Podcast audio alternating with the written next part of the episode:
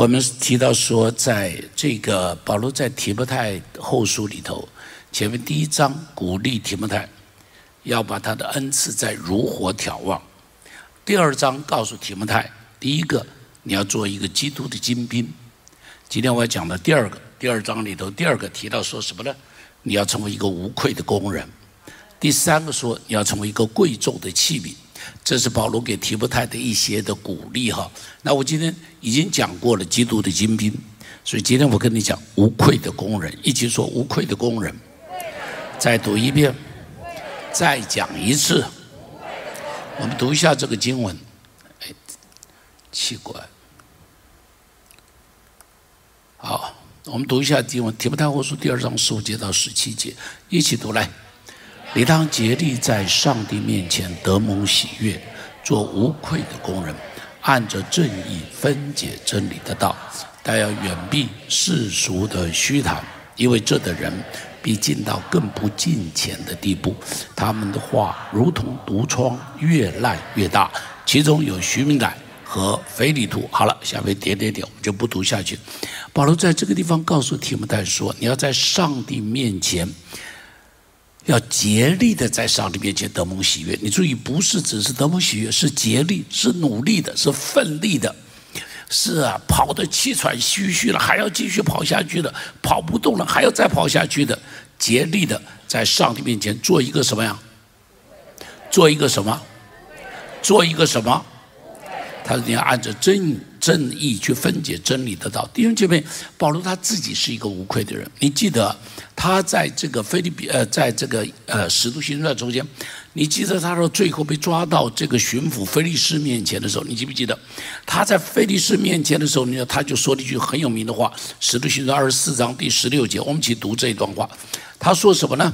他说：“我因此自己勉励，对上帝对人。”长存什么？他说：“我对上帝和对人都要长存一个无愧的良心。”你看他在巡抚的面前，他说：“我对上帝和对人都无愧。”啊，对上帝和对人都无愧。不但这样，你看，当他来到亚基霸王面前的时候，怎么说呢？因为隔了几天，有亚基霸王来了，那菲利斯又把他推上来，跟亚基霸王让我亚基霸王来审判他。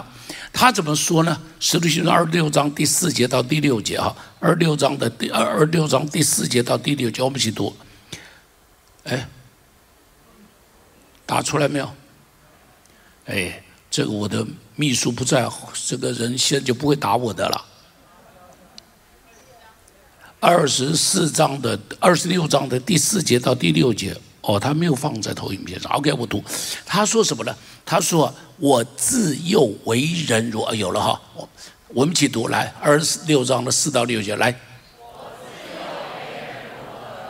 好，就读到这里。”他说：“我自幼为人如何，我的为人如何，大家都知道；我的为人如何，每个人都可以看见；我的为人如何，你都可以来检查，你都可以来检查。”他说：“我站在这里受审，是因什么？指望我们上帝和我们祖宗所应许的，不单这样。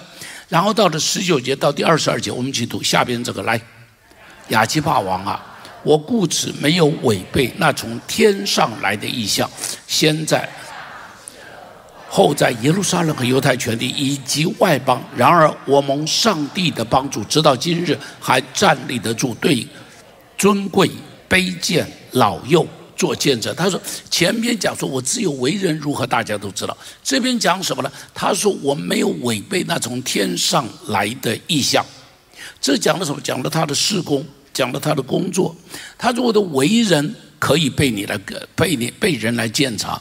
他说：“我的工作，我也从来没有违背那从天上呼召我来得的奖，呃，呼召我来的意向，我的侍奉，我的认真，我的努力，这是保罗在那边说的。保罗他自己是一个无愧的人，他用无愧，呃，他因为自己无愧，所以怎么样？所以抬头挺胸。”可以抬头挺胸的说话，因为自己无愧，所以他可以大胆的在那里说话。他自己无愧，他就告诉提伯泰说：“你要做一个无愧的工人。”他自己无愧，所以他敢于对提伯泰挑战他，鼓励他说：“你要做一个无愧的工人。”所以他在刚刚我们提的使徒行二十四章，他他的无愧在哪里？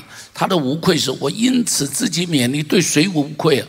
对上帝无愧。然后呢，对人无愧，长存无愧的什么？长存无愧的良心。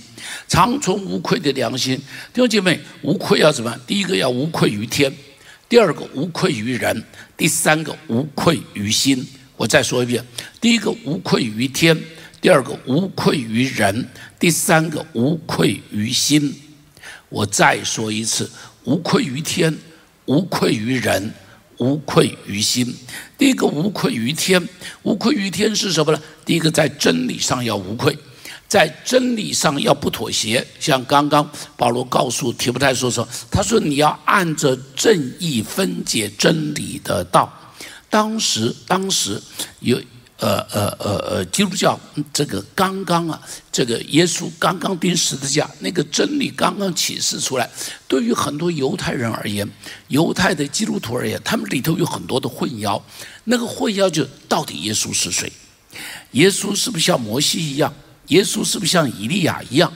耶稣是不是先知中间的一位？耶稣是不是只是先知中间的一位？他们里头有很多的困惑。耶稣是不是就是那位弥赛亚？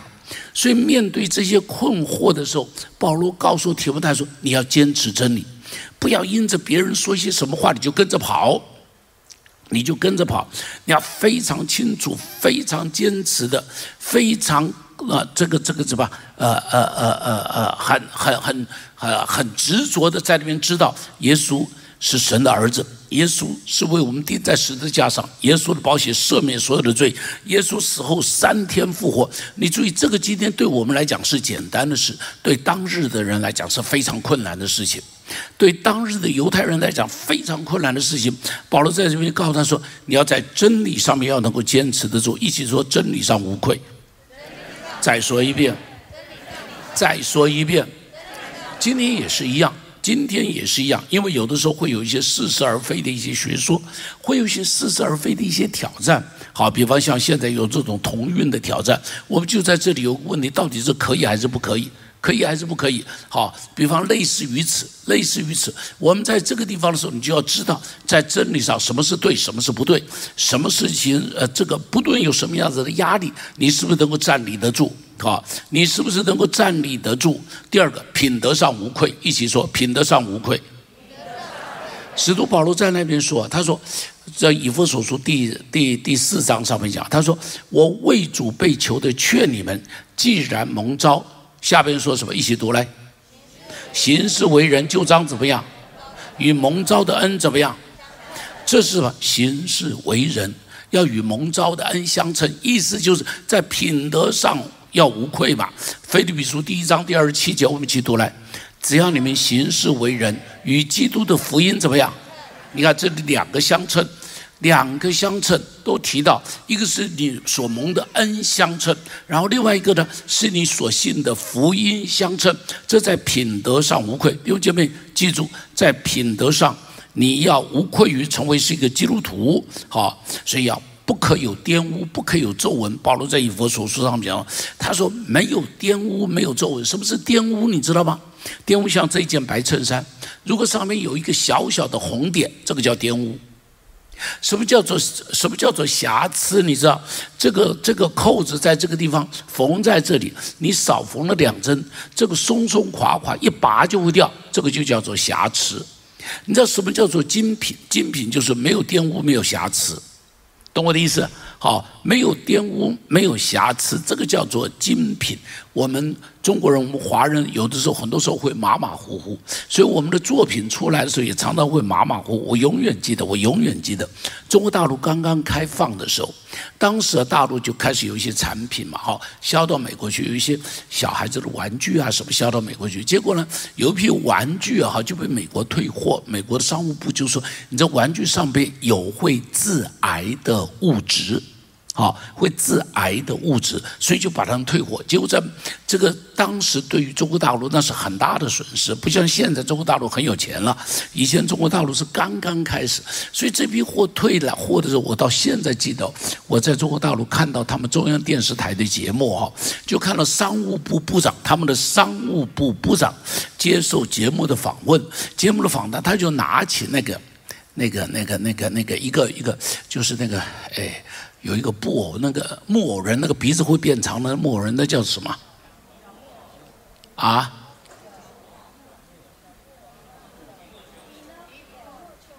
忘了他的名字了。好了，我我还是忘记了，没关系，你们讲我也听不见了，耳朵背了。他说，我记得他拿着那个木偶。我到现在记得，那木偶的鼻子上面是长的，不是尖的嘛？哈，鼻子上边有一个油，就是一个染色的东西。他说整个布，他说整个完了就只有这么一点点有问题，他就把我们全部退货，就那种很很委屈的感觉。你懂我的意思吗？他不知道这一点点有问题都不可以。第二句为什么是精品？精品就是一点问题都没有，哎吧？精品就是一点瑕疵都没有。精品就一点瑕疵都没有，所以你看啊，什么叫 LV？像 LV 啊，什么 Chanel 啊，好，这些东西拿出来的时候是一点瑕疵都没有。他们那个皮包，皮包一边车多少针是一定的，多一针不能，少一针也不行，而且每一个针的那个间距是一样的，你知道它每一个针的间距是一样的。都不可以少的。你说，哎，这不过是车个针嘛，多车一点，少车一点，只要车的看了两块皮绑在一起不就得了吗？连在一起就得了。不不不，一针都不可以少，一针都不可以多，这个叫做没有瑕疵。你注意 LV 的，它的那个，它不都是有方块吗？它这个 diamond 的方块，它到了这个折边的时候，哈，正面跟这个边上折的时候，那个方块是对得起来的。它的方块是刚刚好的对得起来的，你看这什么叫做山寨品呢？就是它随便对，所以你看到 LV 的包包正面看一看，哎，这是 LV 的包包，边上一看就知道这个是山寨。为什么？因为它的边对不起来。你说边对不起来有什么关系？哎，这个就是精品跟不是精品的分别就在这里。弟兄姐妹，你记得我我以前讲到时候曾经常常提到说，我说我们是精品，记不记得？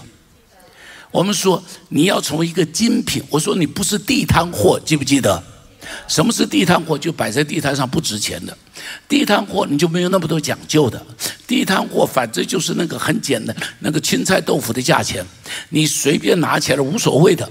但是如果你要放到精品店，那就是不可以的。第二个问题是你我是放在精品店里头的，我再说你我是放在精品店中间的。不是放在精品店中间的，就不是神的儿女。神的儿女是要放在精品店里头的。阿门。你我是要放在精品店中间，所做基督徒做的认真。我再说要认真，一起说认真。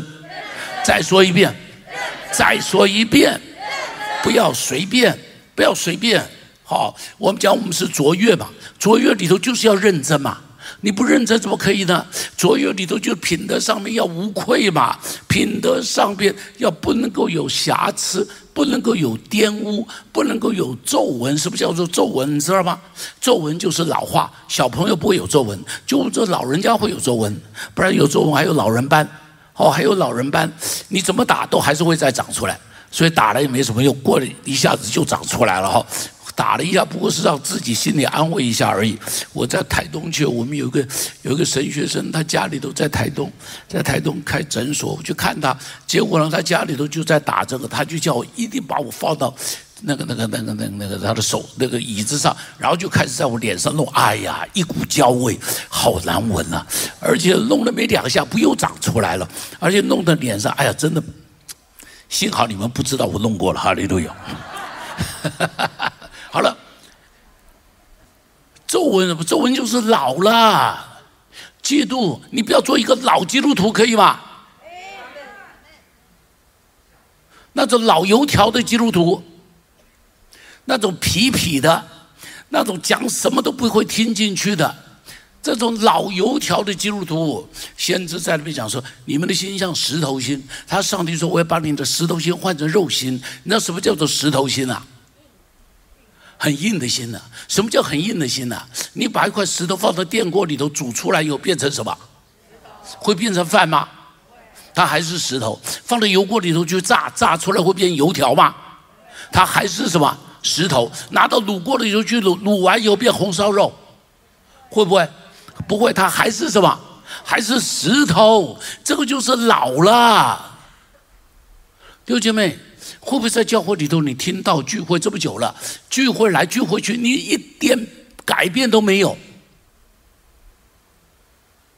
讲什么道你都没有反应，唱什么歌你也都没有反应，读什么读圣经你也没有反应，为别人祷告你也从来不觉得里头会火热，为人祷告你也不会哭。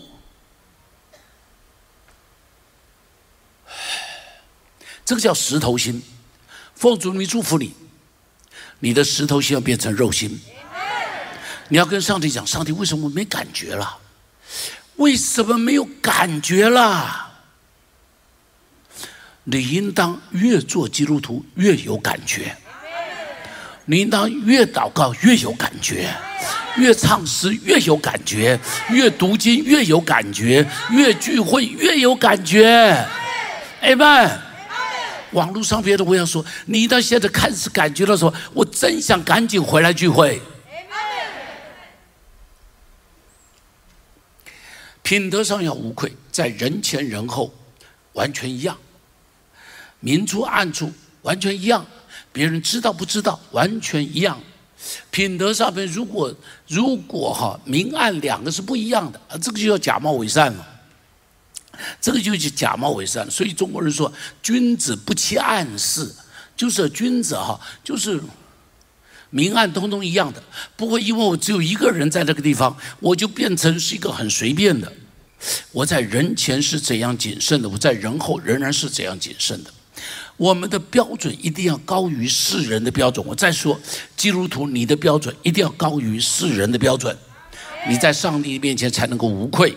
第三个，在服饰上要无愧。使徒行传第二十章第十八节，就是说，他说：“你们知道，我自从亚细亚的日子以来，在你们中间始终为人如何服侍主，凡事谦卑，眼中流泪，好，眼中流泪，等等等等。”他说：“我在你们中间，凡是与你们有益的，没有一样避讳不说的。”这他在服饰上无愧。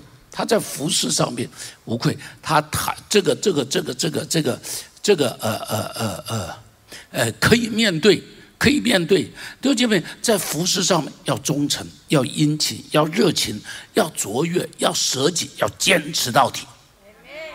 哎吧，要坚持到底，而且越服侍要越忠诚，越服侍要越成熟，越服侍要越老练，越服侍在上帝面前变得越单纯。感谢主，我到这个月就整整服侍五十周年，我很感恩。虽然说我已经算是退休的人了，但是你会发现我跟没退休没什么两样。我比没有退休的时候还要忙，我比没有退休的时候还要忙。你知道为什么？因为我担心我快要见主的面了，我知道我剩下来的时间不多了。我怕我见主面的时候还有很多的事情没完成，怎么办呢？见主面的时候，这个、这个、这个还有、还有、还有遗憾，怎么办呢？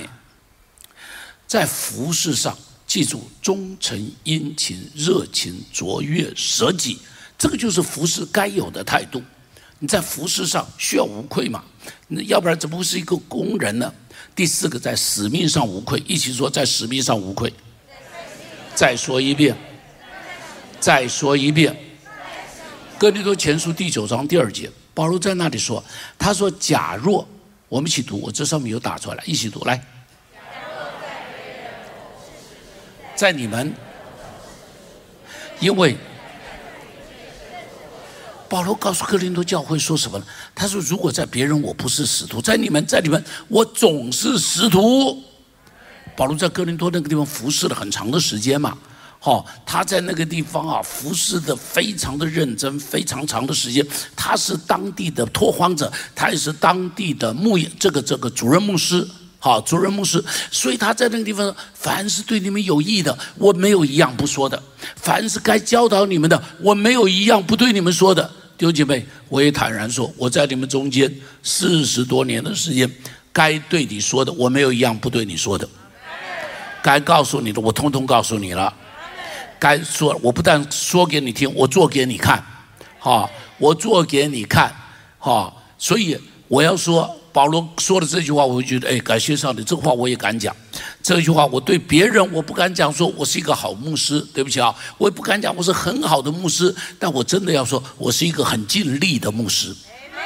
这个话我可以说，我很尽力的牧师。好了，他不但这么讲，保罗他还说什么呢？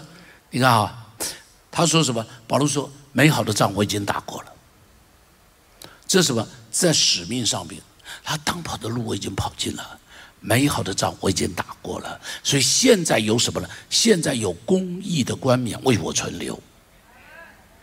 所以他在使命上是无愧的。弟兄姐妹，很有一个很大的问题，就是很多基督徒没有使命。”很多基督徒只是做礼拜、听听道、修炼自己，做一个好人，有一个稍微像样的品德，这是很多基督徒唯一的标准，只是这个。很多基督徒缺了一个什么呢？很多基督徒缺了一个，就是他的使命到底是什么？保罗说：“我没有违背了从天上招我来得的，呃呃，天上来的意象，他他没有违背，他知道他的使命是什么，他知道他的使命是往普天下去使人信耶稣。弟兄姐妹，也许你不需要往普天下去，你不需要像保罗一样往普天下去，但是你的生命中间应当有使命，你要能够讲得出你的使命是什么。”每个人的可能不太一样，每个人的不一样，因为上帝把你摆的位置不一样嘛。所以你记得有一天我讲说要放在灯台上，记不记得？我一天讲说你要有你的位分，记不记得？好。以以斯帖在那边讲说，啊不，那个他的莫迪盖告诉以斯帖说，焉知你得了今天的位分，不是为今天的机会？你看到没有？他有一个位分，以斯帖那个特有的位分，那是王后的位分，不是一个普通老婆的位分。那个位分是什么？不是为他自己，那个位分是为什么？那个位分是在他有需要的时候，要发挥最大的作用，能够帮助全以色列人。说：“哎呦，那我没有那个位分，你没有那个位分，当然你没有那个位位分。但是你有一个位分，是别人都不可以取代的，是你才特别可以发挥功用的。就在你的这个位分上去发挥你应有的功用，懂我的意思？你发挥你应有的功用，你仔细想一下，你的位分是什么？上帝给你的使命是什么？”我奉主名祝福你，你好好的祷告。上帝在我生命中间要有使命。上帝在我生命中间，我一生活在这地上不是白走一趟的。我不是来这个世界上跑龙套的。我再说，你的人生不是跑龙套的，你的人生就是你自己是主角。你那个主不是猪脚，是主角。你那个主角。是你自己要在上帝面前有一个剧本，是特别为你写的。我再说，上帝有个剧本是特别为你写的，把那个剧本演好。我再说，把那个剧本演好。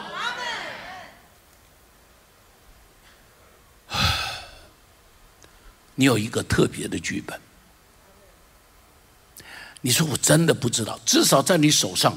有些该尽的责任、可尽的责任是别人不可取代的，那个就是你现在可以把它做好的，是不是？你不可取代到底是什么？一定有，只是有很多时候你不敢，只是有很多时候你不会，不说不会，你不敢。一个是不知道，一个是不敢。奉主名祝福你，奉主名祝福你，不要浪费。不要浪费你的人生，生命不是到世上来跑龙套，你的人生不是跑龙套的，你的人生有一个舞台是属于你的，有个位分是属于你的，好好的演这出戏。第二个无愧于人，一起说无愧于人。第一个是无愧于天，第二个无愧于人。无愧于天的时候要注意，要注意在真理上，在品德上，在服饰上，在使命上，通通都要无愧，无愧于天。然后一个是无愧于人，一起说无愧于人。生命记第二十二章第一节，这里啊连续几次几个提到啊一句相同的字，你你去读下来，我们读下来。你若看见弟兄的牛或羊失迷了路，不可佯为不见，总要把它牵回来交给你的弟兄。好，你看第三节，你的弟兄无论失落什么，或是驴，或是衣服，你若遇见，都要这样行，不可。不可假装看不见。而第四节，你若看见弟兄牛或驴跌倒在路上，不可佯为不见，总要怎么样？第二姐妹，这是什么？这个就是你要面对人的时候，有一些是你该做的事情。可能所谓的该做的事情呢，就是不是用道理来讲，不是用法律来讲，不是用道理。有很多时候，你因为怕麻烦。所以就假装看不见，会不会？告诉我会不会？会。因为心中有芥蒂，你跟他心中有芥蒂，所以看到他有需要的时候，你就想：哎呀，真是自作孽不可活，就不理他了，会不会？告诉我会不会？会。会。心中有芥蒂，你就觉得他倒霉了，乖乖，不干我的事，确实是不干你的事，但不要假装不知道。不要假装没有看见。生儿注意啊，《生命记》二十二章第八节很有意思，一起读来。你若建造房屋，要在房上视为安栏杆，免得有人从房上掉下来，流血的罪就归于你家。你知道这个我们这这个四维的栏杆呢？哈，就是我们在屋顶上、围墙上，这个这个这个这个边上都修一个什么叫女儿墙。知道吧？好，你看这个，我们走到外头去，就有一个女儿墙挡在前头嘛，啊，跟你在五楼中间，那有个女儿墙。你知道什么叫女儿墙吗？有很多说法，其中有一个故事蛮感人的，就提到有一个人，他在修这个呃呃呃这个修这个这个这个这个这个这个房子的时候，屋顶上修到上边，结果他女儿上来玩，从上面摔下去了，摔死了。这一下，他心里难过的不得了，就发现边上应当修一道墙就可以了。于是这个墙就叫女儿墙，就是说安全的围篱啊，挡在那个地方。好了，你说你爬到我的屋顶上，干我什么事？对，不干你的事。但是，但是，防范于未然，有人可能失足掉下去。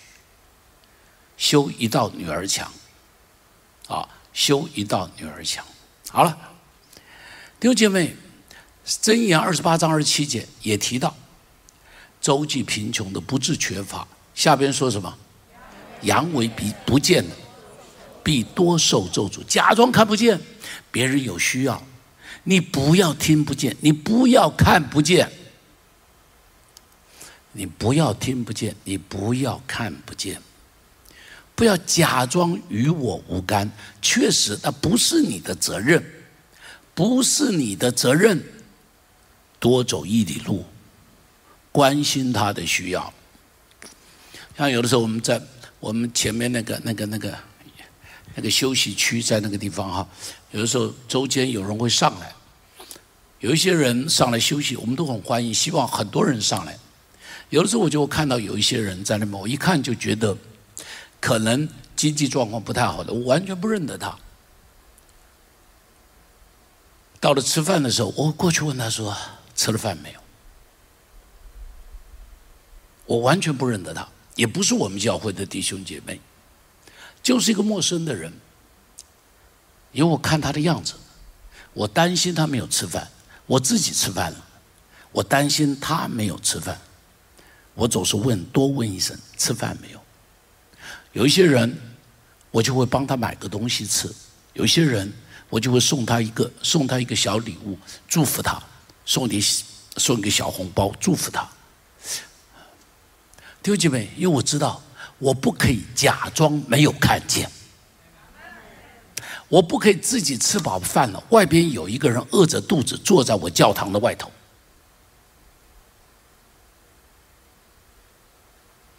他确实与我无干，他跟我教会都没有关系，他都没有来我这里聚会过。我只是这边有一个公共的空间，他坐在这里而已，他坐在这里而已。无愧于人，不可以塞住怜悯的心肠。面对有需要的人，不要假装不知道，不要假装这个、这个、这个没有看见，不要等他来向你求助。干嘛要等他开口呢？你知道那个开口是多为难的事情吗？你知道开口对他来讲是多么没有面子的事情吗？多么失去自尊的事情吗？为什么不能够善良一点呢？为什么不可以主动关心他一下呢？有的时候会在想：哎呀，我这样给了会不会是多事？我宁可多事，不要没有做到该做的事情。你说我这样做了，会不会他根本不需要？可能他根本不需要，但我宁可做了。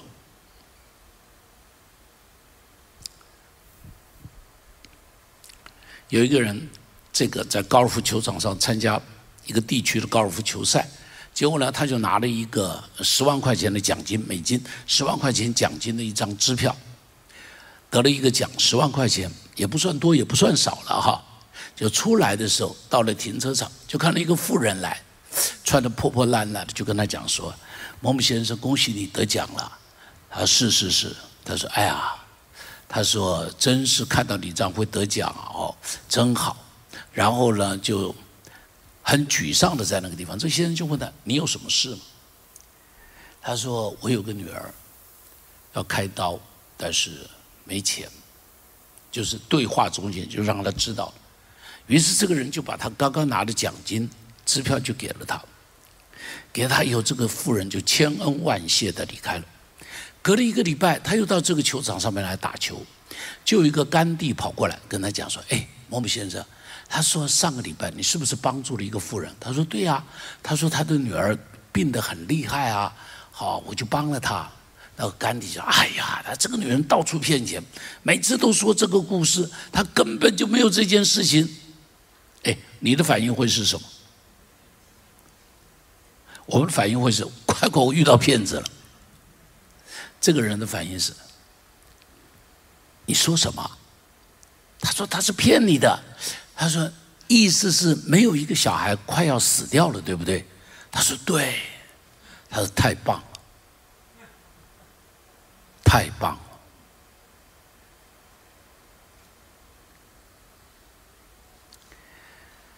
善良一点，善良一点。这个时代就是太不善良了，太计较了。保罗他形容自己，《使徒行传》二十章十八节，这是刚刚我们读过的。他说：“我在你们中间始终为人如何？”你注意，他会在你们中间始终为人如何？怎样谦卑，怎样眼中流泪，怎样殷勤服侍。他说：“我在你们中间始终为人如何，都是这样。”他也勉励提多，他勉励提多什么呢？我们一起读来：凡事要显出善行的榜样，在教训上要正直端庄，言语纯全，无可指摘，叫那反对的人既无处可说我们的不是，便。他说：“凡事显出善行的榜样，要言语纯全，行为端庄，叫无可指责。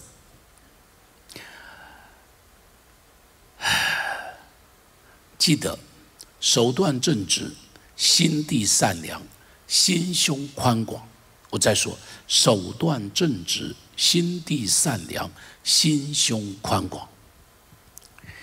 宁可吃亏，宁可多走一一里路。要无愧于人，无愧于天，无愧于人。最后一个，无愧于心。一起说，无愧于心。顺从良知的感觉，不可丢掉良知的感觉。好，保罗在那边就提到，他说有人丢掉了良知，就像是船破了洞一样。好，船破了洞啊，那个就会沉掉了，就会沉掉了。人丢掉了良知，生命就破了一个洞，最后就会沉掉了。丢兄姐妹，良知是高过法律的。好，良知是远远高过法律的。好，良知高过人情，良知也高过道理，良知高过什么叫公平公义？良知是超过公平公义上边的，这个是良知，这个是良知哈。所以我就。我记得是，对不起，我记不得是美国的哪一个总统的夫人？就问他的一个财务顾问说：“他说我这个股票能投资还是不能投资？”他说：“我真想投资，因为一定可以赚很多的钱。”他说：“但是哈，他心里头又有一些不安。”我记得那个财务顾问就跟他讲了一句话，我永远记得那句话。他说：“听你的良心，不要听你的头脑。”太棒了。他说：“听你的良心，不要听你的头脑。你的头脑告诉你可以，但是你的良心告诉你不可以，就听你的良心。”弟兄姐妹一定要记住，你会用很多的道理去说服你自己，告诉你自己我做这件事情是合理的。但是你如果要说服你自己说这是合理的，大概都是你不应当做的，大概就是你不应当做的。所以。良知是高过道理，良知是高过法令。法令说可以，但良知告诉你不可以。好，良知告诉你不可以。法律是最低最低的标准，法律不是高的标准。所以耶稣在那边告诉当时的门徒说：“摩西允许你们，比方说休妻呀什么，他说是因为你们心硬。”所以摩西给的那个十诫的标准不是最高的标准，那十诫的标准是最低的标准。我再说，十诫的标准不是最高的标准，十诫的标准是最低最 basic 的标准。上帝要给我们的。是超过这个，所以你就会发现，耶稣在马太福音里头提到说，他你们听到古人的话，吩咐你们怎么样怎么样做。他下边一句话就只是我告诉你们，记不记得？只是我告诉你们，什么意思？他说你听到古代的时候，以前的时候，传统告诉你们的，律法上告诉你们的是这样。好是这样，但是我告诉你们是另外的。所以传统告诉你们说不可以这个啊，不可以犯奸淫。他只是我告诉你们，看到妇女就动淫念了，就已经犯了奸淫。你看到没有？这是讲到里头的动机了，是比那个奸淫的标准是更高的了，比那个更高的标准了。类似于此，类似于此。他说，他说啊。这这个这个这个这个以牙还牙，以眼还眼。他说：“只是我告诉你们，告诉你们，如果骂你的弟兄是拉家的，难免地狱的火。什么叫做拉家？拉家就是笨蛋的意思。骂你的弟兄是笨蛋的，你难免地狱的火。你看，耶稣给一个更高的标准，所以我一定要告诉你，基督徒的标准是高过社会的标准，基督徒的标准是高过法律的标准。”基督徒要有一个良知的标准在里头，要有一个良知的标准在里头。你看，普阿斯吩咐他的仆人，普阿斯哈在这收割的时候，路德来到他的田里头的时候，普阿斯怎么吩咐他的仆人？他的普阿斯吩咐他的仆人说：“路德在我们这里随便捡，你们都不可以欺负他。”然后说什么呢？告诉他说：“你们要多拿一些丢到田里头，让普阿斯捡。”看到没有？这个已经胜过犹太人的律法的规定了。犹太人律法的规定是说，如果有人来你的田里，他可以捡东西。破阿斯是说什么呢？你不但是割了东西掉下来捡，而且是抽出来丢在地上让他捡。好，抽在地上让他捡，这。是什么？这是一个高过高过这个标准了，好，这是一个高过这个标准的，所以类似于此，类似于此。你看，好撒玛利亚人的故事也是一样嘛，看着那个人倒在那个地上了，倒在那里了，很多人走他边上就过去了，走他边上，唯独这个撒玛利亚人看到他的时候停下来。包扎他的伤口，把他送到客店里头去，把他送到，而且告诉他们说：“请你继续好好的照顾他。”你看，超过了这个撒玛利亚人该做的事，超过了他该做的事情。记住，不是为了让人看见，为了得到好名声，所以做这些事情，做这些事情，是因为。良知里头有的要求，你就去做。善欲人知，便非真善；恶恐人知，便是大恶。就记住，如果你想要遮盖的那些事，就都别做了；你怕人知道的事，就都别做了；想要故意显扬名声的事，也不要做了，也不要做了。圣灵在我们心中对我们说话，你要记住，圣灵说话，说话在哪里？说话在你的良知里头，所以你要倾听良知中间的声音，是基督徒需要有的一个操练，好，需要有的一个操练。圣灵在我们里头会心，在我们心中会引领我们，你照着他去做，做的时候可能会是多做了一些事情，但是结果会让你绝对不后悔，好。结果会让你绝对不后悔，绝对不后悔。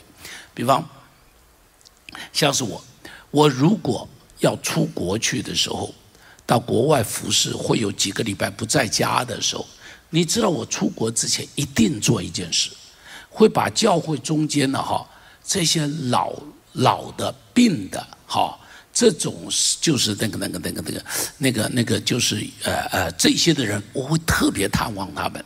你知道我为什么做这个？因为圣灵提醒我，万一你出门了，他蒙主恩招了，怎么办？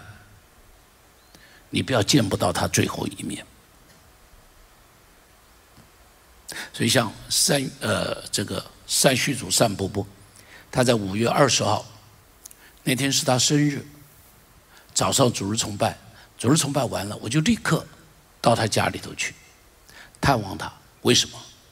因为我担心啊，老人家，我这个生日是最后一个生日，上一个去年一百岁我已经去过了，所以今年这一百零一岁我再去一次，因为我怕我见不到他，哎，真的，隔了三天他就走了，但是我很怎么说？我觉得我很安慰的就是。在他走之前，最后一个生日，我在他边上给他唱生日快乐，我在他边上送他生日礼物，我在他边上读圣经给他听，跪在他床边为他祷告。在他走的那天早晨，他儿子打电话给我，我就立刻请他儿子说把电话拿到单伯伯的边上，我说我跟单伯伯最后，我再读一段圣经给他听。他已经是血压已经降到六十了，我再读一段圣经给他听，读了五分钟、十分钟的圣经给他听，陪他一起祷告，因为我不要留下任何的亏欠。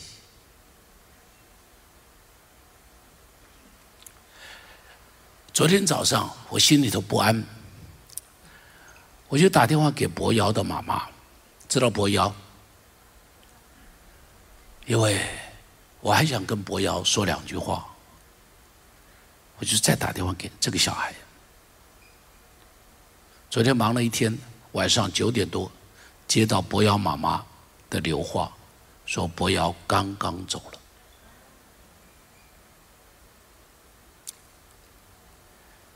顺从良知在你心中的提醒，免得你最后有亏欠。阿门。免得你最后有亏欠。你知道讲这篇道，我就发现，愧这个字怎么写的？中文的愧这个字怎么写的？心中有鬼叫做愧，